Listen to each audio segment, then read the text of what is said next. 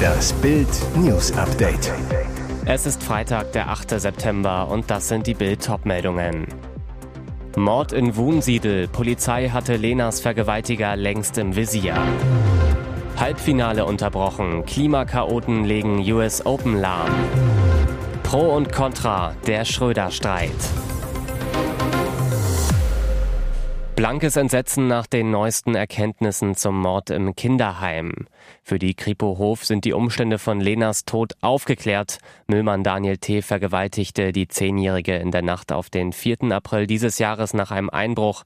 Ein erst elfjähriger Heimbewohner strangulierte sie danach infolge eines heftigen Streits. Offenbar war Ex-Heimbewohner Daniel T. schon vor dem Mord an Lena im Visier der Kripo. Er galt als Hauptverdächtiger für eine Serie von Baucontainereinbrüchen, bei denen wertvolle Baumaschinen geklaut worden waren. Seine DNA war deshalb wohl schon gespeichert, als die Spurensicherer der Kripo Hof am Morgen des 4. April zum Kinderheim ausrückten und dabei erneut auf die genetischen Spuren des Familienvaters aus Tiersheim stießen. Durch digitale Spuren wurde der stolze Papa, wie er sich im Internet selbst nannte, schließlich überführt. Was mit den Spuren gemeint sein könnte, die Funkzellenanalyse für die Tatnacht. Fahnder entdeckten dort die Handynummer von Daniel T. Am 27. April wurde er frühmorgens bei Dienstantritt in einem Wohnsiedler-Entsorgungsunternehmen festgenommen. Klimaprotest bei den US Open. Das Halbfinale der Frauen in New York zwischen Coco Gauff und der Tschechin Karolina Muchova wurde wegen Protesten von Klimakaoten 49 Minuten lang unterbrochen. Am Ende siegte Gauff gegen die French Open Finalistin mit 6 zu 4 und 7 zu 5. Mehrere Menschen brüllten von der Tribüne Parolen. Drei Männer und eine Frau trugen T-Shirts mit dem Slogan End Fossil Fuels, zu Deutsch Stoppt fossile Brennstoffe. Die Aktion wurde mit Buhrufen der Zuschauer im Stadion begleitet. Als nach mehreren Minuten endlich Sicherheitskräfte eintrafen, skandierte die Mehrheit der 20.000 Zuschauer Kick them out, schmeißt sie raus. Das Problem, ein Aktivist wurde weggetragen, ein Mann und eine Frau abgeführt, ein weiterer Mann aber hatte sich mit seinen Füßen auf dem Boden festgeklebt. Daher war der Einsatz der Polizei und medizinischen Personals notwendig, teilte der Veranstalter mit. Die vier Klimarebellen wurden aus dem Stadion entfernt und kamen in Polizeigewahrsam. Nach einer guten halben Stunde schafften es die Sicherheitskräfte, den Mann vom Boden zu lösen. Unter dem tosenden Jubel der Besucher wurde er von der Polizei in Handschellen abgeführt. Minuten später kamen Gauf und Muchova zurück und die Partie wurde fortgesetzt. Er ist unsere Konstante in der NBA, unser Kapitän Deutschlands schillerndster Basketballer und der umstrittenste Dennis Schröder. In der Gruppenphase spielte er eine gute WM, doch beim extrem engen Viertelfinale gegen Außenseiter Lettland traf Schröder plötzlich nur vier von 26 Würfen. Vor dem Halbfinale gegen die USA steht die Frage im Raum, kann er keine großen Spiele? Pro von Matthias Marburg. Ja, ich gebe zu, ich saß beim Viertelfinale in Manila in der Halle und bat Dennis Schröder im Geiste doch endlich aufzuhören. Danach hat er nichts schön geredet, sprach vom schwächsten Spiel seiner Karriere und bedankte sich bei seinen Mitspielern, dass sie ihn ins Halbfinale getragen haben. Ich bin sicher, im Halbfinale wird Schröder die Mannschaft wieder tragen, so wie er es in den ersten fünf Spielen des Turniers tat. Dass er K.O.-Spiele kann, hat er im Halbfinale der Heim-EM letztes Jahr bewiesen. 30 Punkte reichten aber nicht fürs Endspiel. Ähnliches könnte heute wieder passieren. Glaube ich an einen deutschen Sieg gegen die USA? Damit tue ich mich schwer. Glaube glaube ich an eine Topleistung unseres Superstars auf jeden Fall. Kontra von Max Schrader. Wenn ich an Dennis Schröder in Entscheidungsspielen denke, wird mir Angst und Bange. Eine kleine Kostprobe. WM 2019. Im Entscheidungsspiel gegen die Dominikanische Republik läuft das Spiel nur über Schröder. Der trifft aber lediglich 5 von 18 Würfen. Wir sind raus. Heim-EM 2015. In den wichtigen Gruppenspielen gegen Italien und Spanien verwirft Schröder den entscheidenden Freiwurf. Wir sind raus. Große Spiele, kleiner Schröder. So ist er nur ein Chefchen. Er lauert hinter einem Brückenpfeiler, Deutschlands fiesester Blitzer. Die Lasermesssäule an der B27 bei Waldorf-Hesslach gilt als fiesester Blitzer Deutschlands. Sie ist hinter einem Brückenpfeiler versteckt, lockt täglich bis zu 1400 Autofahrer in die Falle. Fünf Jahre nach Inbetriebnahme zieht Bild Bilanz. Laut Landratsamt Reutlingen hat der Bullenbank-Blitzer inzwischen 330.000 Autofahrer erwischt und dabei den Landkreis um 8 Millionen Euro reicher gemacht. Gekostet haben die zwei Anlagen nur 300.000 Euro. Pro Jahr kommen 10.000 Euro für die Wartung hinzu. Thilo Neuner-Jehle, Fachanwalt für Verkehrsrecht. Der Blitzer ist in der Tat hinterlistig. Er ist nicht zu erkennen und es gibt auch kein Schild, das auf ihn hinweist. Allerdings ist das Landratsamt dazu nicht verpflichtet. Der Anwalt, die Behörde will ja, dass man sich an Tempo 120 hält. Dieses Ziel könnte sie mit einem Hinweis auf die Radaranlage genauso gut erreichen. Die Lasermesssäulen wurden im Mai 2018 installiert. Schon bald darauf legten sie das Amtsgericht Reutlingen lahm. Grund? Tausende Autofahrer gingen gegen ihre Bußgeldbescheide vor. Die Fahrer fühlten sich damals von einer unklaren Baustellenbeschilderung an der Nase herumgeführt. Inzwischen hat die Anlage ihren Überraschungseffekt etwas eingebüßt. Zurzeit löst der Blitzer nur noch alle 20 Minuten aus. Zu Beginn leuchteten die Blitzlichter im 3-Minuten-Takt. Und jetzt weitere wichtige Meldungen des Tages vom Bild Newsdesk.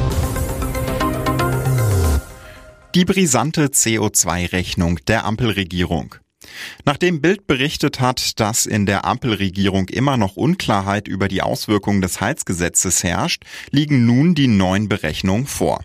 Kurz vor knapp, denn heute will die Ampel das umstrittene Heizgesetz im Bundestag endgültig verabschieden.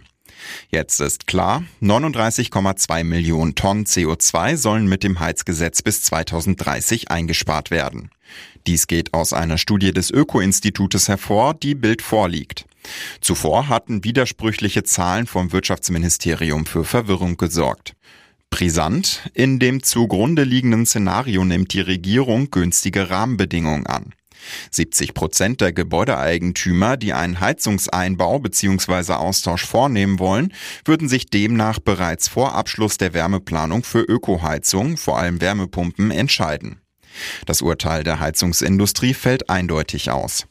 Frederik Leers vom Verband BDH sagte zu Bild, für uns sind die Zahlen vom Öko-Institut auf Grundlage der Veröffentlichung nicht nachzuvollziehen.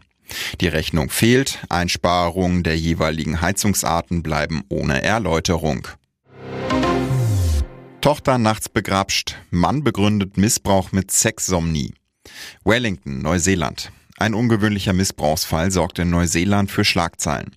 Ein Vater hatte seine Tochter nachts begrapscht, wurde deshalb verurteilt und legte Berufung ein. Seine Begründung für den Übergriff, er leide an Sexsomnie. Ein Gericht in Wellington lehnte den Antrag des Mannes Anfang dieser Woche ab. Wie die Zeitung NZ Herald berichtet, passierte der Übergriff bereits im Jahr 2019. Der Täter beteuerte, keine Erinnerung an das Vergehen zu haben. Er habe seine Tochter nicht bewusst sexuell berührt, argumentierte er. Als Sexsomnie bezeichnet man eine bizarre Schlafstörung. Betroffene verüben sexuelle Handlungen, schlimmstenfalls Übergriffe im Schlaf, beim Einschlafen oder beim Aufwachen. Nach einer Schlafstudie wurde bei dem Mann eine mäßige obstruktive Schlafapnoe diagnostiziert und er zeigte auch regelmäßige Bewegungen der Extremitäten. Andere Anzeichen für abnormes Schlafverhalten stellten die Experten nicht fest. Fazit der Ärzte, die Wahrscheinlichkeit, dass Sexsomnie das Vergehen erklärt, sei gering. Der Mann wurde daraufhin zu acht Monaten Hausarrest verurteilt. Die Pochers sprechen über ihr Ehe aus. Ich war gar nicht richtig ansprechbar. Es ist einiges los gewesen, deswegen reden wir jetzt direkt darüber. Oliver und Amira Pocher waren das Promi-Thema der Woche. Die zwei gaben vergangene Woche ihre Trennung bekannt. Nach sieben Jahren Beziehung und zwei gemeinsamen Kindern gehen die beiden getrennte Wege, zumindest in Sachen Liebe. Beruflich ziehen sie noch immer an einem Strang. Ihren Podcast Die Pochers soll es auch in Zukunft geben und im September stehen sie wieder gemeinsam auf der Bühne. Nicht jeder hätte gedacht, dass es noch den Podcast zusammen gibt, sagt Olli in der neuesten Folge. Amira, ich bin froh, dass die Woche um ist, muss ich dir ehrlich sagen. Es war hart, weil die Berichterstattung war ja nicht unbedingt zu meinem Vorteil. Ich war so ein bisschen taub, ich war gar nicht richtig ansprechbar. Viele Freunde hätten sich in der Woche bei ihr gemeldet. Die haben sich Sorgen gemacht, wie es mir geht. Zwar hätte sie auch nette Nachrichten bekommen, allerdings sei sie auch ziemlich fies beleidigt worden. Welcome to my life, sagt Olli daraufhin nur trocken. Der TV-Star ist immerhin schon ein Weilchen länger im Showbiz und kennt auch die Schattenseiten. Da muss man halt drüber stehen, was schwer ist, weil komplett Deutschland sich ein Bild macht und meint, seinen Senf dazugeben zu müssen. Sportdirektor Freund brachte ihn mit. Was Bayerns neuer Talentförderer anders macht. Hat dieser Ex-Bundesliga-Profi wirklich das Zeug, um Bayerns Perlenfischer zu werden? Seit dem 1. September ist Richard Kitzbichler, spielte 2002, 2003 für den HSV, Koordinator bei der Talentförderung beim Rekordmeister. In dieser Funktion soll er unter der Regie des neuen Sportdirektors Christoph Freund vor allem den Top-Talenten vom Campus beim Übergang in den Profibereich helfen.